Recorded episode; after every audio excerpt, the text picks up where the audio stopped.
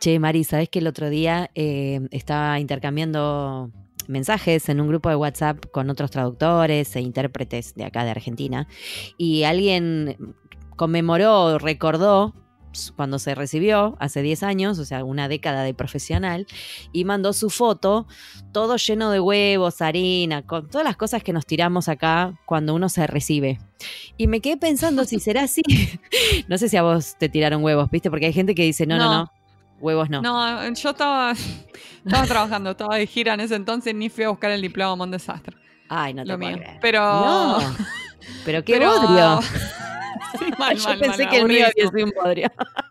Porque yo, yo estudié en un lugar muy, muy, muy, vamos a decir, pacato, pongámosle, ¿viste? Entonces, eh, en, una, en una avenida, ¿viste? Que Lenguas está como ahí, eh, 9 de julio y Libertador, son avenidas Libertador, grandes. claro. Fui a rendir un día de semana a las 8 de la mañana, una materia muy fácil que yo sabía que la iba a pasar, o sea, para ir tranquila de que me recibía. claro, claro, ¿viste? Porque hay gente que se deja la más difícil y, y está sufriendo. Yo no quería sufrir. Yo dije, no, no, esto yo sé que es un gol. Entonces, y vinieron mi mamá, mi papá, mi hermana y su novio de ese entonces. O sea, no había nadie más. ¿Y te tiraron algo? Me tiraron huevos, mostaza, yerba, No, harina. Un asco, Marina. un asco. Y esa fue mi hermana. asco. Estaba sacada. Me reventó como no sé cuántos huevos en la Se cabeza. desquitó en ese momento como, Yo como siempre que... había querido. sí, total. Además no podía ser adentro de la institución, entonces tuvimos que salir a la calle y ella desatada tirándome cosas, porque mi papá es un señor bastante serio, mi mamá estaba en otra y el novio no tenía tanta confianza. Entonces como que Qué con, con ella Yo alcanzó que los para amigos, los. Un asco. los amigos de mi hermana habían hecho tipo como una mezcla hedionda y Ah. asquerosa en un balde y No, le, no. creo que le A mí me tiraban dio eso. arcadas. O sea, el olor a huevo en la ¡Qué cabeza asco! me da ¿Es arcadas. necesario? No, no, No, es sé, yo le estaba tratando de explicar esto a mis suegros igual el otro día. Eh, Así que son re correctos, son súper correctos. O sea, nunca conociste a alguien más correcto que mi suegro. Claro. Porque acá cuando fue la... Cuando mi marido se graduó fuimos y las, era la ceremonia, todo re serio, con los gorritos, todos vestidos Claro. iguales, ¿viste? Como en las películas. Pico de peli, sí, de peli, tal cual. Y yo les estaba tratando de explicar, no, en Argentina como que nos tiramos huevo y harina. y yo, miraban como, Es más, ¿de yo dónde viene? ¿De dónde viene? Yo me acuerdo que fui a rendir hecha una crota. Me puse la peor ropa que tenía porque sabía que me iban a embadurnar.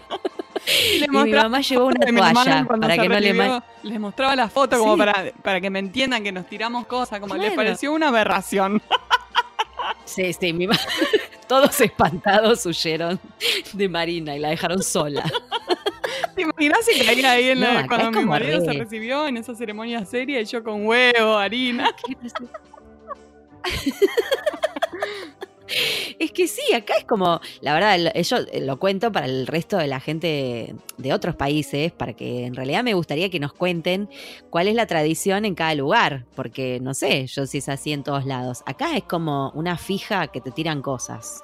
He visto tiradas de huevo violentas, te digo. O sea, o sea, como que daban un poco de miedo. Pero vos, o sea, llega así, llega noviembre y pasás por una universidad y eh, la vereda está sucia. O sea, ya es una fija, porque siempre que alguien se recibe, hay huevos y cosas. Ahora me han dicho que con la ola vegana, digamos, la gente no se tira mm, eh, Ah. nada orgánico. No sé Ah, qué se mira tira. vos. No tengo la menor idea. Tierra, se- Ah. no, sé, no sé muy bien. Capaz No, no, no se tiran agua, alimento. Esa está buena. Tierra agua está bien y te haces como, Un te haces asco, como Marina. un- una máscara de barro, Barro. para la cara. Ah, bueno, si es tierra de la India o algo así, puede llegar a andar. Aceite del monte sin ahí, no, estoy diciendo papá, pero este, me acuerdo un amigo que se recibió de contador después de muchos años y era muy peludo, ¿viste esa gente que es muy peluda, que tiene pelos en la espalda, que tiene mucho pelo en el pecho? Era así, se sacó la remera en el medio de la Facultad de Ciencias Económicas y las bestias de los amigos le tiraban huevos desde lejos y él agarraba y se lo mezclaba con los pelos. ¿Sabes el engrudo que le quedó? Era un asco el chabón. Él estaba feliz, una sonrisa oreja a oreja y embadurnándose. Y yo estaba, "Uy, me voy, te espero, espero afuera. No quiero ver esto. Es una. Bueno, nada, esto es una, mm, nada, quería saber a ver si algún podcast escucha quiere colaborar eh, con mi curiosidad y contarme desde algún otro país que no sea Argentina, porque en Argentina en general es así. ¿Qué hacen cuando terminan una carrera ¿Cómo universitaria? festejan? O cómo la Exacto. familia y los amigos Claro, ¿cómo festejan? festejan, no sé. Exactamente, si es como a la, a la americana, como el marido de Marina, o si es a la groncha, como nosotros, o si es otra, claro, puede haber otra. Bueno, y hoy tenemos el ¿No? honor de entrevistar a Paulina Chavira, que eh, está a cargo de eh, la edición del New York Times en español. Y Ah, antes hermoso, de escuchar. interesantísimo lo que haces. Sí, está espectacular. Antes de escuchar el podcast, si pueden, lean el artículo que ella escribió que se llama Una palabra es noticia. La hashtag coma asesina. está en el New York Times en español. No tiene desperdicio el artículo, está espectacular. Habla de todas cues- cuestiones lingüísticas y de- debate sobre ciertos términos que son medios candentes, como tipo estilo o acento, tráfico, tránsito. Eh, está muy buena. Así que si lo pueden leer antes de escuchar la entrevista, está genial porque así ven el tipo de trabajo que hace ella, que es espectacular.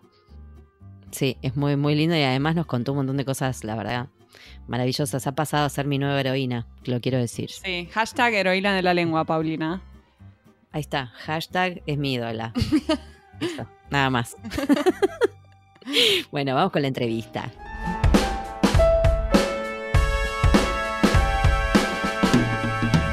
Hoy tenemos el agrado de entrevistar a Paulina Chavira. Ella es periodista mexicana, pero lo que en verdad le gusta es la corrección de textos. Es una de las integrantes fundadoras del proyecto The New York Times en español, que inició en febrero de 2016, y está encargada de escribir el manual de estilo de dicha publicación. Paulina cree en un castellano para todos, en el que ninguna variante es más correcta que otra y que nuestro idioma tiene una vasta riqueza que debemos aprovechar y fomentar. A Paulina le gusta compartir lo que aprende sobre nuestra lengua y resuelve dudas en su cuenta de Twitter, que es arroba appchavira, anoten, Eh, y también imparte cursos de ortografía, redacción y y de redacción en universidades, centros de estudios y medios de comunicación. Paulina, es un placer tenerte con nosotras aquí en Pantuflas. El placer Bienvenida. es completamente mío. Muchísimas gracias, Marina y Pau. Qué lindo, qué lindo. Hoy estamos, eh, para los que están empezando a escuchar el, el podcast, estamos triangulando Los Ángeles, Ciudad de México y Buenos Aires. Oh, siempre tan internacionales. Qué Me encanta. internacional. Dale. Sí, todas grandes ciudades. Sí, lindo, lindo. Bueno, eh, Paulina, es un placer, la verdad, tenerte eh, acá en el podcast. Nos encanta el trabajo que estás haciendo en el New York Times. Y si podés, nos gustaría que nos cuentes cómo empezaste a trabajar ahí y cómo fue tu experiencia hasta ahora. Claro, pues mira, a mí me, me gusta mucho contar esta historia porque todas aquellas personas que dicen que no importa cómo escribes en redes sociales quedan totalmente desmentidas ante este caso porque yo conseguí mi trabajo gracias a Twitter. Bien. Oh, Sí, vamos, importa. Twitter. Tómenlo, tómenlo en cuenta, anoten. Muy bien, excelente Así ese ejemplo. Ya hace muchos años, en 2013, eh, yo en ese momento estaba trabajando como eh, correctora de estilo y traductora para Editorial Planeta aquí en México. Eh, empecé una, digamos, una campaña en Twitter para mostrar cómo algunos medios de comunicación mexicanos cometían muchos errores de ortografía cuando escriben tweets. Eh. Entonces, aquí en México se conoció como 107 errores porque justo acababa de, el secretario de Educación en ese momento, que fue en julio de 2013, reconoció que los libros de texto gratuitos que se dan a todos los niños en las escuelas de México tenían 117 errores. ¿no? Wow. Entonces, Dios. Sí, no, no, una cosa terrible que a mí me indignó muchísimo. Ah, no, y, no, yo pero muero. claro, ¿no? Mi indignación creció todavía más al día siguiente cuando todos los medios empiezan a reportear sobre el tema eh, y pues con errores de ortografía o con errores de redacción. Mm. Oh. Entonces, fue una cosa terrible, ¿no? Y, y la verdad es que como que en ese momento, digo, quizá ya lo tenía muy, este, muy en el fondo de mi ser, pero en ese momento fue para mí muy claro cómo eh, los medios de comunicación se convierten en nuestras referencias en cuanto al lenguaje, ¿no? normalmente nosotros, y supongo que el caso en Argentina es, el mismo, eh, pues tenemos una clase sobre español, ¿no? Digamos, sobre las reglas de acentuación, este, mayúsculas, minúsculas, signos de puntuación y demás. Todo eso lo vemos en la educación primaria, digamos, de los 6 a los 12 años, más o menos. Y no volvemos a ver nada al respecto, ¿no? Ya como que se asume que todos sabemos todo y que la lengua no cambia y que entonces todo lo que aprendimos hace 20, 15, 30 años, los que sea, se mantiene igual, ¿no? Que sí, igual. Encima es lo que más te acordás, porque es lo que más te marcó, que te dijeron que esto se hacía así. Y claro, después de 20, 30 años cambió mucho la cosa. Por supuesto. Y ahora, en este momento yo creo que estamos viviendo un gran momento para la lengua porque gracias a, Internet y a esta intercomunicación que existe entre tantos países, específicamente entre los países hispanohablantes, pues es que estamos viviendo los cambios en cada uno de estos países y, los vivimos pues así, en, el momento, ¿no? No tenemos que esperar a que pasen muchos años o que nos llegue la edición de tal libro como para ver que en Argentina se dice así, ¿no? Entonces creo que eso es un, es un momento maravilloso. Y pues bueno, total que, que, empecé a hacer este, esta campaña en Twitter y y cada vez más periodistas me seguían. Yo en ese momento, pues les digo que trabajaba en una editorial, trabajaba como traductora, trabajaba como, como correctora de textos y este... Y de repente muchos periodistas mexicanos empezaron a seguirme y me empezaban a hacer preguntas, ¿no? De, oye, a ver, exdirector, ¿cómo lo escribo? ¿Unido o separado, no? Y este, y pues muy chistoso, porque la verdad, yo estudié periodismo, pero pues no, no me identificaba para nada con el periodismo. Y era muy chistoso que, periodistas a los que yo admiro mucho, pues de repente llegaban y, me decían, oye, ¿y esto qué? ¿Cómo lo escribo? ¿Está bien escrito? Este, ¿Me recomiendas algo? No, entonces era muy chistoso. Y coincidió que dos años después, en, septiembre de 2015, se acercó a mí el que fue el, director editorial fundador de The New York Times en español, que se llama Elías López, es un venezolano que lleva muchos años viviendo en Estados Unidos. Mm. Y y me dijo, bueno, tú debes de saber que para The New York Times la calidad y el cuidado de los textos, digo, evidentemente por la información y porque todo tiene que estar corroborado, verificado y debemos estar seguros que lo que estamos publicando es cierto. Más allá de eso, también la calidad con la que se escribe debe de mantenerse, ¿no? Y yo veo que tú estás clavadísima en esto y me encantaría que fueras parte del proyecto. Entonces, la verdad sí fue una sorpresa total para mí, no, no era algo que me esperara, no era algo que estuviera buscando y, y pues ha sido ya casi estos cuatro años han sido súper enriquecedores, he aprendido muchísimo, eh, cada día me enamoro más de nuestra lengua, siento que, que mm. tenemos tantas posibilidades con, con, el español o con el castellano como, le, como se usa más en Argentina, en México no se usa tanto castellano. Este, pues siento que, tenemos, tiene muchísimas posibilidades y solo hace falta que, que, nos demos cuenta de todo el poder que tiene nuestra lengua, ¿no? Sí, es hermoso todo lo que estás contando, te quiero decir. Es como, sos como una especie de heroína, o sea, recibiste el premio a lo que defendemos todos. la calidad de lo que la calidad de lo que se escribe y las redes son tremendas, porque yo creo que ahora más que nunca la gente está escribiendo más que antes, porque escribís mensaje de texto, escribís en las redes, escribís, escribís. O sea, ya es una cuestión de, comunicación que está muy presente en la escritura y sin embargo se lee cada cosa. Y de última, si es entre la población, uno se agarra la cabeza porque dice, bueno, nuestra educación está decayendo, se viene en picada. Pero cuando uno lo ve en los medios, yo el otro día sufrí fui a comer con mis padres el domingo y estaba viendo un programa y iban apareciendo los cartelitos abajo, ¿no? Yo entiendo que escriben rápido, pero el acento se ve que la máquina no lo tenía, porque no había ni, ni una tilde, pero ni una, ¿eh? Y me vuelve loca. me, empecé a protestar, mi papá se reía, porque no lo podía creer y esas cosas, o mismo hace un año en un curso de guion, que escribieron guion con acento, o sea que ya arrancamos mal, o sea, contigo. Ya, todo mal, todo mal. Ahí, arrancamos mal, arrancamos mal. El profesor no tuvo mejor idea que decir que las mayúsculas no llevaban acento. No, no, no. Pensé que le revoleaba la lapicera, Paulina. O sea, le dije, discúlpame, pero lo que estás diciendo está mal. No, no, no, sí, está mal. Qué bueno que lo hiciste. Digo, desde la época que yo iba a la primaria y hace muchos años, las, las mayúsculas llevan acento. Siempre, además, fíjate que esa es una súper buena historia porque incluso las academias han reconocido que nunca, nunca, nunca se ha publicado en, la, en una ortografía, o por lo menos en una ortografía editada por las academias de la lengua, eh, que las mayúsculas no se acentúan. O sea, simplemente fue una cuestión técnica. De las máquinas de escribir. Exactamente cuando usábamos máquinas de escribir, que no había forma de poner la tilde y la mayúscula, y digamos que un consenso general, pero nunca fue una regla, ¿no? Y entonces en cualquier otra plataforma, pues puedes utilizar la mayúscula y ponerle la tilde sin ningún problema, ¿no? Sin ningún problema, claro. Pero conozco gente que, incluso sigue pensando que esto, o sea, que si, si escribes en mayúsculas no se acentúan, entonces escriben en mayúsculas para no tener que acentuar. Sí, sí, sí, claro, también. Como que creen que encontraron un loophole. No, sepan que no. En esta declaración que voy a dar, pero no pongo ni un acento. No, no. Va gritando así todo en mayúscula.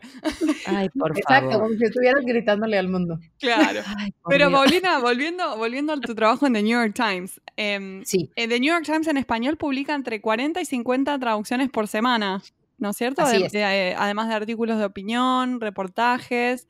Eh, ¿Cómo es que eligen qué artículos hacer traducir, por ejemplo? ¿Y cuál es el desafío más grande de traducir y editar ese tipo de contenido? Bueno, pues mira, normalmente el proceso de, selección se hace entre los diferentes editores que, trabajamos en The New York Times en español. Eh, todos eh, sabemos que, hay temas específicos que le interesan mucho a, nuestra audiencia, que nuestra audiencia específicamente son los hispanohablantes. Eh, también, evidentemente, hay una buena porción de nuestros lectores que son, digamos, hispanos, que están en Estados Unidos, o latinos que están en Estados Unidos, eh, que bueno, que, siguen leyendo, ¿no? Em, por ejemplo, recuerdo mucho cuando acabamos de empezar eh, un agradecimiento que nos envió una chica directo a las oficinas de Nueva York, escribió una tarjeta para decirnos que, estaba súper contenta de que hubiera una edición en español porque por fin su madre podría leer The New York Times. Oh, bueno, qué lindo. Sí, justo es como cumplir el objetivo, ¿no? Eh, de lo que nosotros Qué bueno, me da como un poco de piel de gallina eso, qué lindo. Ah, bueno, a mí también, te lo conté ahorita y ya estoy está, aquí, aquí se dice se me enchina la piel. me encanta. Sí, divino, divino. Y ya, bueno, total que, que que lo que hacemos es tratar de, encontrar estos artículos que pueden ser interesantes para nuestra audiencia. Entonces, cualquier artículo que esté relacionado con América Latina o con España es un artículo que es candidato a hacer, una traducción. Sin embargo, eh, pues también nosotros tenemos esta labor de revisar qué tanto ese artículo eh, puede ser relevante para nuestra, para nuestra audiencia, para la audiencia español, porque puede ser relevante a lo mejor para la audiencia de Estados Unidos y está mm. escrita, eh, a lo mejor la historia está escrita pensada más bien para esta audiencia en Estados Unidos y no tanto para nuestra audiencia. Entonces, en esos casos, eh, hay veces en las que pasamos, ¿no? Incluso hay artículos que, se hacen específicamente, no sé, a lo mejor sobre Chile o sobre Uruguay o sobre Bolivia, ¿no? Que pues son temas a lo mejor que, para nuestra audiencia no son relevantes. Eh, pero tenemos Ahora, afortunadamente, tenemos muchos artículos, por ejemplo, sobre impacto de, la crisis climática en Brasil, en Argentina mismo, en, este, en Ciudad de México, bueno, en México, no nada más en Ciudad de México.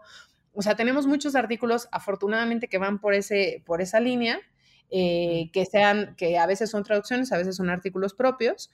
Y también tenemos, eh, hay mucha gente que quiere leer sobre, por ejemplo, sobre sobre todas estas columnas, eh, no sé si la conozcan, que es Modern Love. Sí, sí, todo lo re, leo, Ah, no la conozco yo. pues Modern Love también es una super candidata siempre, bueno, esa ya se traduce siempre de cajón, eh, porque es una de las que más se lee dentro de, Es una de mis preferidas, español.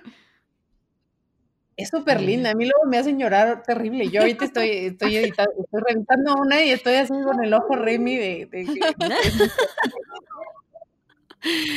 Qué bueno. Y este, y bueno, también tenemos, no sé, muchas de, la sección de salud, ¿no? Que también son, son candidatas normalmente a ser de traducción. Eh, las de ciencia también son muy leídas. Y luego, bueno, el Times tiene algunos productos que son súper eh, interesantes, ¿no? Eh, que tratamos de, ver si es posible que a nuestra audiencia les interese y bueno, y así vamos haciendo la apuesta de qué es lo que creemos que, le interesa a nuestra audiencia. Entonces sí, como les decía, pues en un principio hacíamos una traducción casi de todo, o sea, casi toda nuestra, nuestra oferta, digamos, eran traducciones y con el tiempo sí ha disminuido mucho porque también hemos tenido ya, eh, pues como la capacidad también de empezar a escribir nosotros eh, artículos propios, ¿no? Claro, artículos originales. Em, Exacto. Nos gusta, nos gusta mucho, estuvimos leyendo una entrevista que te hicieron y me gustaría que, contaras también para acá, para En Pantuflas, eh, que dar, ustedes para dar forma a la voz del Times en español, tuvieron que crear un nuevo estándar para el uso del idioma. Entonces, si nos puedes contar un poquito qué es lo que intentan lograr en cuanto a la variante de español que usan. Ah, sí, eso es súper interesante, porque eh, cuando empezamos a trabajar, este, pues a mí una de las, bueno, mi, digamos que mi encargo principal cuando empecé a trabajar en el Times era hacer precisamente el manual de estilo y definir cuál era el español que íbamos a utilizar, pero en ese momento una de las, digamos, de las limitantes, y que sí la veo como una limitante, es que teníamos que utilizar un español neutro. Ah, eh, y pues pues en un principio intentamos hacerlo, pero justamente, no sé, a lo mejor al mes de que ya estábamos trabajando en la redacción, en ese momento había editores de España, de Colombia, de Venezuela, este, y mexicanos. Y eh, pues estábamos platicando y de repente una editora colombiana se voltea y dice, ay, estaría chévere hacer esta traducción sobre los beneficios de la patilla. Y la verdad no sé en Argentina qué significa, patilla. pero en México. Hasta ahora no sé. ¿Qué es? A ver. El pelo que está, el pelo. Ah, la patilla. Que crece junto a la oreja. Claro, las patillas. Sí, sí, se dice igual. Las que tenían bueno, bueno, Méndez, no se puede nombrar. Claro. Eh, y entonces, pues todos nos quedamos con cara de, ¿de qué nos estás hablando? O sea, ¿qué beneficios puede tener este vello facial que crece aquí? No, no, no, nada que Y entonces el venezolano se voltea, uno de los venezolanos se voltea y me dice, claro, de la patilla, ¿no? Que es, yo así lo volteé, o sea, yo creo que vieron mi cara y dijeron, a ver, o sea, sí sabes que la patilla es una fruta, ¿no? Y yo, no, no sé que es una fruta, yo sé qué es esto, ¿no? Ya le señalé el vello facial, ¿no? y, este, y me dice, no, no, no, la patilla es como el watermelon, o sea, la sandía. No te puedo creer. Ajá, resulta que en Colombia y en Venezuela, patilla es sandía. Ah, no sabía eso. Sí, Me vuelvo loca. lo sé, lo sé, pero de verdad ese fue un momento de epifanía total porque dije, es una tontería que estemos buscando un, español artificial. Que nadie dice, claro, nadie lo habla. Claro, ¿no? O sea, porque, por ejemplo, hacíamos un artículo y decía, no, quítale el platicar porque platicar es muy mexicano, ¿no? Este, mm. O quítale, eh, por ejemplo, en Argentina usan mucho el envase a en lugar de con base mm. en, ¿no? Entonces, no, pues quítale esto, no sé qué. Y entonces como que dije, bueno, ¿por qué estamos haciendo esto, no? O sea, ¿por qué, ¿por qué estamos haciendo, buscando tener un lenguaje que, bueno, una lengua que nadie habla, cuando en realidad tenemos todas estas variantes que son súper este, súper ricas, ¿no? O sea, que, que, solamente pueden enriquecer nuestro vocabulario. Y en lugar de, de tratar de buscar una sola eh, y uniformar a todos, ¿no? Como que este es el español que tenemos que hablar, eh, pues más bien decir, oye, pues es tan válido que en Venezuela le digan patilla, como que aquí en México yo le digo sandía, y que al final todos nos entendamos, ¿no? Y seguramente va a ser muy difícil que yo como mexicana me refiera a esta fruta como la patilla, pero si lo llego a leer, ya sé de qué se trata, ¿no?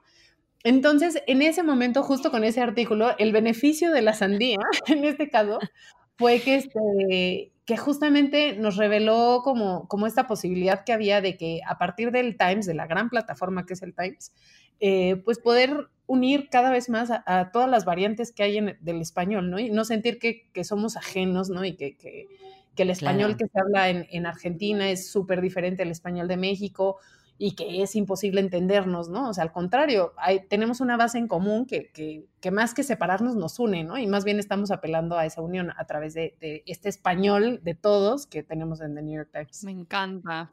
Me encanta Qué bueno, me encanta esto, me encanta, me parece súper interesante. Y es cierto lo del neutro, más allá de que, bueno, lo, lo podemos eh, ver en las películas porque no nos queda otra. Claro. es verdad, no lo habla nadie, o sea, no sé, entonces me, parece súper interesante y es un trabajo arduo también para ustedes, pero muy lindo de compartir todas las, las variantes, digamos, y que todos conozcamos. muy bueno.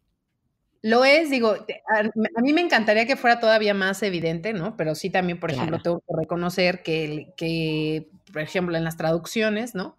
eh, Mm. pues las traducciones se hacen por una agencia de traducción que está aquí en México, ¿no? Entonces, claro que las traducciones que se hacen sí tienen como, nuestras traducciones tienen mucho, creo que tienen muy marcada la, la variante del español de México, porque bueno, sí están hechas por traductores mexicanos, eh, Mm. y que a lo mejor para otros eh, hispanohablantes es muy ajena, ¿no? O sea, los españoles siempre se quejan de que nuestras traducciones están muy mal hechas porque creo que son diferentes formas, ¿no? O diferentes estructuras en las que, en las que armamos los textos, ¿no? Eh, y lo que, Claro. la, digamos que la decisión que se tomó en ese momento también ya cuando, cuando platicamos todo esto de, de tener un español de todos, eh, fue mm, que si, no sé, por decir algo, eh, un editor argentino recibe eh, la primera edición de- del artículo, la haga como, como la haría él naturalmente, ¿no? O sea, que, que siga manteniendo su acento y Claro. su variante argentina sin cambiarla y entonces, bueno, ya lo utilizamos. O si estamos haciendo un artículo específicamente, no sé, sobre Venezuela, tratar de utilizar las palabras que son eh, las características para ciertas cosas en Venezuela, ¿no? Y no, y no tratar de, de Claro. traducirlo a este español neutro. Claro. Al artificial español neutro. Exactamente, al- Claro. nuestro artificial. Paulina, y en tu cuenta de Twitter contestas dudas lingüísticas y se debate sobre ese tipo de cuestiones. ¿Cómo fue que surgió eso y cómo lo manejas a lo de la cuenta de Twitter? Pues justamente surgió cuando con esto de la etiqueta de 117 errores, eh, me da mucha risa que luego hay gente que dice que ahora no nos importa cómo escribimos, ¿no? Pero yo nada más veo la cantidad de preguntas que me llegan y digo, bueno, creo que sí hay personas a las que les interesa cómo, cómo se escribe, ¿no? Este, Y justo empezó por eso, porque como lo que empezaba a hacer en ese momento era que si yo identificaba un error, digamos, en algún tweet, eh, utilizaba esta etiqueta de 117 errores, eh, ponía la, la alternativa correcta o la alternativa según las normas, ¿no? Para, para no herir susceptibilidades. Y, este, y, eh, y ya luego, y, o sea, y seguía el tweet que tenía el error, ¿no? Entonces ya luego, a partir de eso, mucha gente me decía, oye, pero ¿por qué estás poniendo presidente con minúscula, ¿no? Si, si, si debería escribir con mayúscula. Ya yo me aventaba el de no, porque desde 2010 todos los cargos se escriben con minúscula, no es que, ¿no? Entonces como que volvió, empezó a hacer una, una, una cuenta muy didáctica, yo creo, porque también era, o sea, es uno de, la, de mis objetivos, ¿no? Que no, no se piense que, que el, lo que yo estoy diciendo, ¿no? O sea, por ejemplo, escribir presidente con minúscula es una decisión que yo, Paulina Chavira, tomé porque se me antojó, ¿no? Sino que, que Claro. bueno, que está normalmente basada en normas, o también, por ejemplo, ¿no? Una de las cosas que, que, que siempre nos reclaman a- acá en el Times, a pesar de que lo explicamos una y otra vez, es que utilizamos fútbol y fútbol. Cualquiera de las dos, con tilde y sin tilde. ¿Por qué? Porque en. Argentina, en España, en Perú, pues se utiliza fútbol con tilde en la U porque la pronuncian como una palabra grave, pero en México la pronunciamos como una palabra aguda. Entonces en, en, en Ah. México es una palabra que no debería de acentuarse porque se pronuncia como una palabra aguda. O panel y panel, ¿no? O sea, ustedes dicen panel, Ya. acá en México decimos panel. Eh, entonces, Ay, pero son, ¿eh? Son contra. Qué ganas. Mexicanos, ¿qué me pasa, caray? Ay, sacó, qué ganas llevar la contra, che. Sí, sí nos pasa mucho. Entonces, bueno, la realidad es que, eh, pues así he empezado como, a- empecé a, a poner estos tweets, ¿no? En los que explicaba más o menos, o decía, no, pues mira, es que en la ortografía tal, o es que en la gramática tal, o es que en el diccionario este tal, o es que en el diccionario otro tal, ¿no? Y yo creo que, que eso también hacía falta, porque bueno, yo antes seguía otras cuentas en las que, de, de personas, no, no de organizaciones, sino de personas en las que era nada más porque, ah, no, se escribe así porque sí, ¿no? Y yo como que decía, bueno, pero yo quiero entender un poco más, ¿no? Como por qué. Y este, y pues eso fue, o sea, empe- y hubo un momento en que empecé a tener muchos seguidores y empecé a tener muchas preguntas y la verdad era, era triste porque no me da tiempo de, de- de responder a todas, ¿no? Entonces sí, mucha gente luego se indignaba y me, me recriminaban que no les había hecho caso, ¿no? Pero pues, Ay. bueno, Ay, no me da la vida. Entonces, bueno, Los de las- problemitas de las redes. Sí, ¿qué se hace? Claro. Siempre hay algo de que quejarse y de que enojarnos y bueno, así. Y este- Eh, quiero decir que vimos una. Ay, perdón, no te. No, No, nada, nada, Con no, delay no te escuché que estabas hablando. Ah. Eh, no, vimos una foto tuya con una camiseta que dice hashtag ponle acento. Y Sí. sabemos que conseguiste eh, una hazaña, vamos a decir una hazaña, porque nos encanta, y que la cuentes vos. con camisetas de fútbol. Ay, sí, fue, esa también es una gran, es, es una gran historia. Es de mis, las historias eh, favoritas. Es muy linda. Eh, justo eh, hace que fue, pues eso fue en 2018, en abril de 2018, o sea, hace un año, sí, hace un año fue el mundial, sí. Este, coincidió que, que, detuvieron a un gobernador mexicano que se apellida Yarrington. Ajá. Y una de las corresponsales que, está aquí en el Buró de Ciudad de México, que es, es, una estadounidense que lleva muchos años viviendo en México y habla un español súper bueno y siempre está muy consciente de cómo debe escribir las cosas en español, eh, me consultó y me dice, oye Paulina, Yarrington se pronuncia como una palabra esdrújula, o sea que debería llevar acento. Y le dije, pues sí, sí, sí, sí, porque es una esdrújula, hay que ponerle acento y ya está. Y pues empezamos a recibir muchos comentarios de que por qué le habíamos puesto acento y esto nos llevó a una reflexión que no sé si sucede en Argentina y sería buenísimo que ustedes me lo digan, eh, que en las actas de nacimiento no hay tildes. Ah, vaya a saber, no, tengo idea. Sí, es cierto. En algunas no hay tildes. ¿En serio? Sí, ah, sí, sí. Yo he visto Matías sin tilde, María, bueno, otros casos, pero. Ah, pero son actas viejas o nuevas o siempre.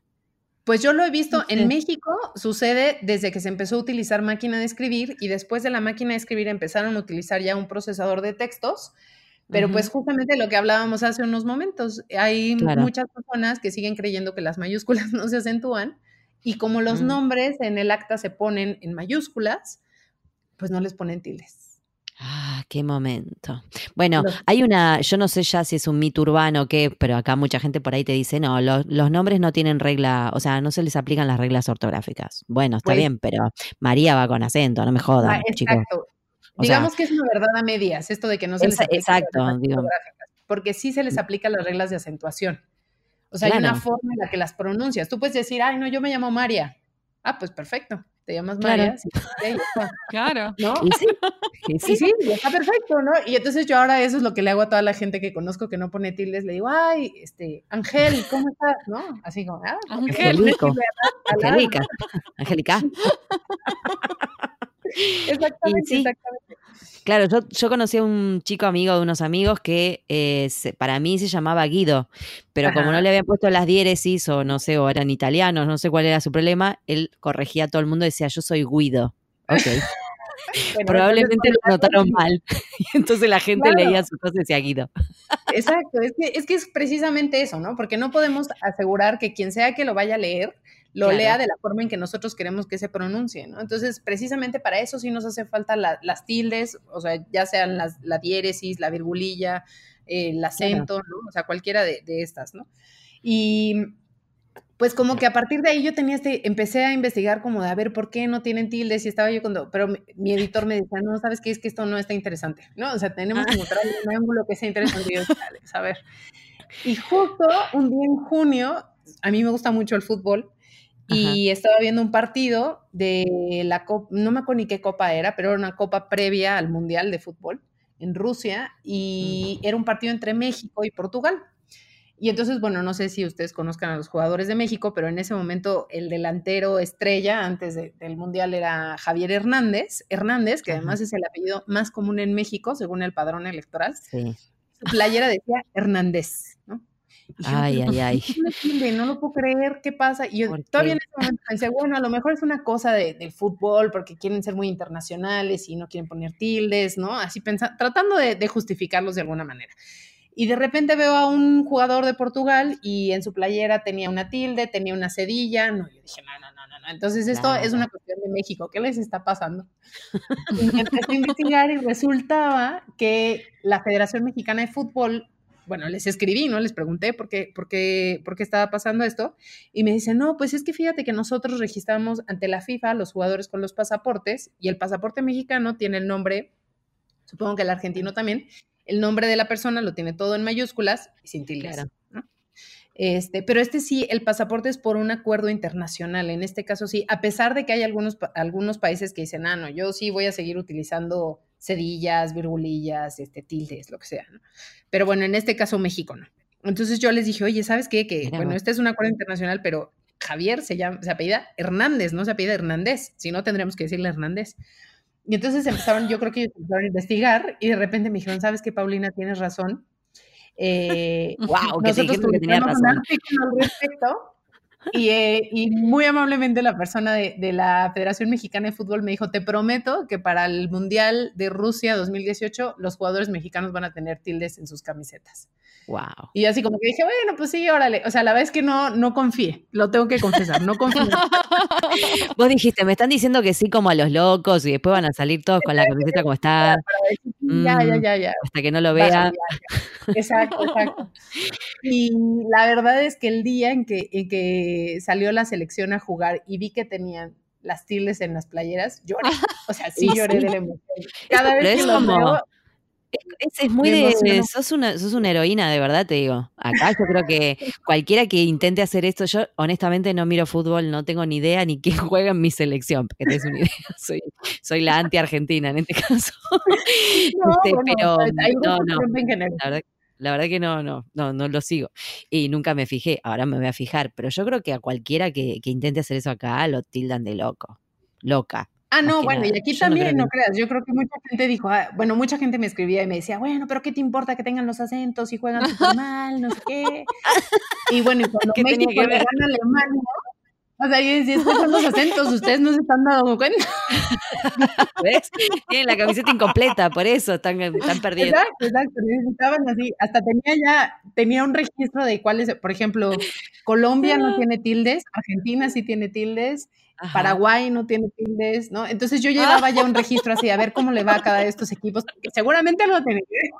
Me muero. bueno, por ahí por vergüenza de, comparación, capaz que también lo lograbas. Mirá, mirá, Argentina, este, este, este, el otro, todos tienen tilde y nosotros no. ¿Cómo puede ser? exacto, exacto, exacto.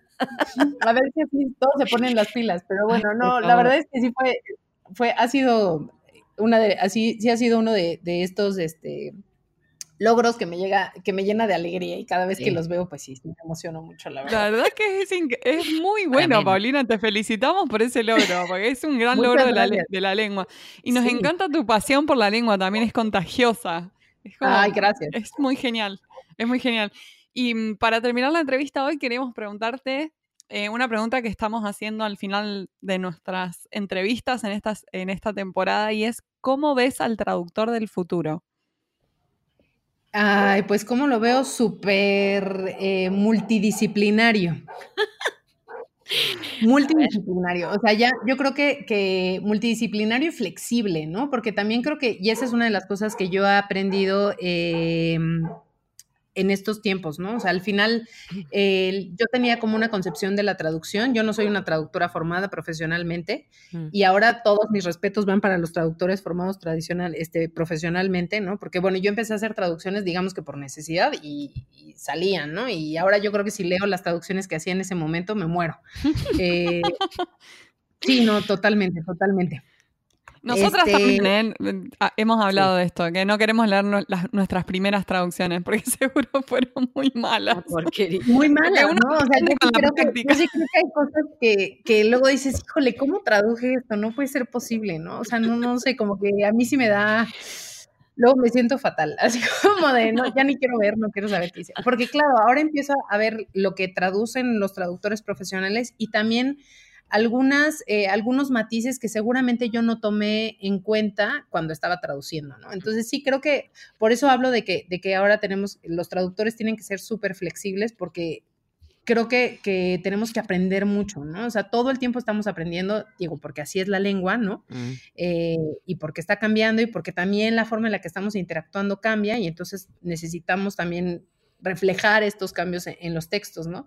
Y luego también pienso que, incluso, aunque leyera las primeras, las primeras eh, traducciones que hice, pues también tendría que ser un poco comprensiva conmigo y decir, bueno, eso pasaba hace unos años, ya ahora ya, ya aprendí. ya aprendí, claro, ¿no? Y ahora lo veo, este, que pues es así, ¿no? Que, que al final pues nada, que cambian, que cambian cosas y que, y que nosotros tenemos que, estar dispuestos a cambiar y aceptar que, a lo mejor algo que nosotros pensábamos que era de una forma, ¿no? O sea, por ejemplo, estoy pensando ahorita en el caso de utilizar eh, la preposición bajo, ¿no? Yo antes era como muy eh, clavada en que bajo era normalmente un calco del inglés y mm. que teníamos que variar, o sea, que no necesariamente siempre era bajo, este, no sé si, si traducías under no era necesariamente bajo, y sí es real, o sea, sí hay veces en las que es un calco del inglés totalmente, pero hay otras en las que ya el mismo uso mm. ha hecho que, que, que, se instale. Pues que se adopte, ajá, que se instale, que todo el mundo lo use y entonces ya no está tan mal visto, ¿no? O ya, o ya no es tan incorrecto, quizá. Sí, es cierto eso. Y este, o por ejemplo, no sé, ahora, ahora que fueron los sucesos del Paso, bueno, el atentado terrorista en el Paso, mm. eh, que en Estados Unidos se empezó a hablar de que lo iban a investigar como un caso de domestic violence, ¿no? Una de las cosas que yo decía, bueno, debemos de tomar en cuenta que, que, no podemos traducir esto como violencia doméstica, ¿no? Mm. Porque en español, en, o sea, en nuestro contexto, contexto, perdón, violencia doméstica tiene otra, otra ajá, otro significado o, vibra de nosotros de otra manera, ¿no? Sí. Y entonces, por ejemplo, mucha gente me decía, no, pero es que doméstico sí, sí se entiende perfecto. Y yo, pero es que es mejor interno o, este, o en este caso, eh, terrorismo nacional, ¿no? Que a mí me gusta más interno que nacional. Sí, además violencia doméstica en esta época de feminismo, ¿no? De, de, de Exactamente, yo era lo que decía, ¿no? Es otra connotación, ¿no? Nada que ver yo estoy de acuerdo y creo que eso, o sea, por lo menos nosotros mantuvimos eh, eh, terrorismo interno en este caso, pero creo que con los años vamos a acabar utilizando terrorismo doméstico. Entonces, por eso esta, esta, flexibilidad de decir, bueno, las palabras cambian, ¿no? Y a lo mejor nosotros ponemos nuestro granito de arena en lo que se puede, no siempre vamos a poder hacerlo, eh, pues como quisiéramos, ¿no? O sea, o de la forma no, no, vamos a poder escribir siempre un texto a lo mejor en la forma en la que pensamos. Y esa yo creo que también es un gran aprendizaje para mí, ¿no? O sea, yo tengo, digamos, ciertas manías, ¿no? Y ciertas cosas que me gustan, eh, pero también escribiendo para el Times o, revisando más bien para el Times, es que me he dado cuenta que, que, pues no nada más es lo que me guste a mí, ¿no? Lo que yo creo que es lo que va a facilitar el entendimiento de todo. Eh, entonces, bueno, por eso les digo que esa es una parte, ¿no? Lo de ser muy flexible y lo de multidisciplinario es porque tenemos que aprender de todo, ¿no? Además, cada vez, eh, pues trabajamos más como independientes, ¿no? Eh, bueno, ya ahorita no es mi caso, pero en el caso de muchos traductores trabajan como independientes, este, entonces pues tienes que estar haciendo de todo un poco y aprender de todo, ¿no? De, de programas, de, de este, también de, miles de disciplinas, ¿no? Porque a veces te toca traducir un libro de física y después te toca uno de cocina y luego te toca uno de... Sí. No sé, yo me acuerdo que el primero que traduje, que para mí fue una cosa así bárbara, fue de contaminación lumínica y yo ah. decía, ¿qué es contaminación lumínica, wow, sí. Eh, sí, sí, súper interesante. Pero algún día yo creo que lo voy a leer y voy a decirle a la editorial así como de, oye, tengo algunos comentarios. me autoedité. me autoedité y aquí está, ¿no? Qué este, bueno. bueno, la verdad es que, o sea, sí creo que, es esta parte como de, sobre todo la flexibilidad, creo que eso va a ser, va a ser clave para todos. Sí, creemos que sí, sobre todo con, la, con el ritmo eh, al que va cambiando el mundo en general, ¿no? El ritmo acelerado. Claro, Sí, claro. Así es. Eh, Paulina, la verdad ha sido un placer charlar con vos. Te agradecemos un montón que te hayas tomado este ratito para compartir acá con nosotras. Y nos encanta, nos encanta esta pasión que le pones a, la, buena lengua, pongámosle, digámosle. y tus logros, tus logros ahí luchando contra celebramos. de viento. Me encanta, me encanta. Muchas gracias, Paulina. a mí también me, está echando loca, no se preocupe. Así que nada. Acepto esta locura con amor y ya está. Pero claro, sí. muchísimas gracias. muchísimas gracias. Ha sido un placer platicar con ustedes.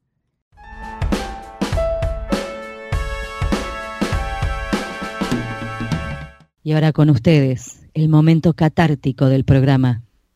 Los invitamos a escuchar al traductor karaoke.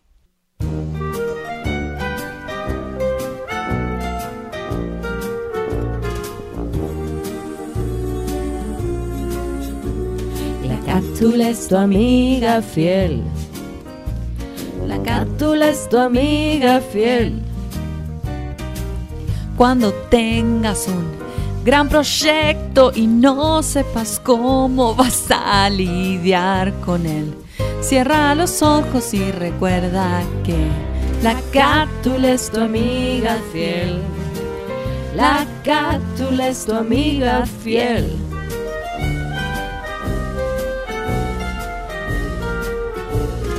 Cátula es tu amiga fiel, tu única amiga fiel. Un archivo enorme, ¡ja! Ya lo sé, no hay casi nada que no pueda analizar.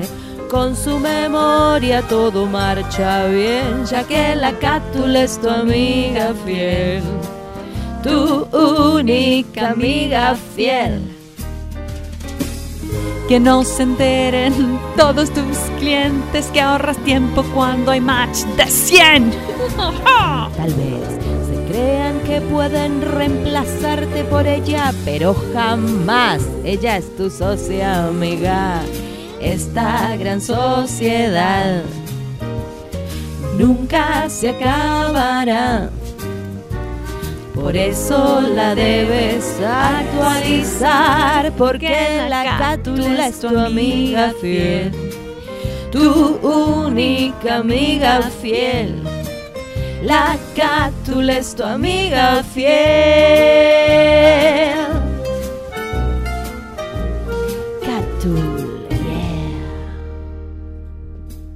Este fue un nuevo episodio de En Pantuflas. Podés encontrarnos en la página en guiondelmediopantuflas.com y suscribirte para escuchar los nuevos episodios en Podcast Addict, Google Podcast y Spotify. Prohibida su reproducción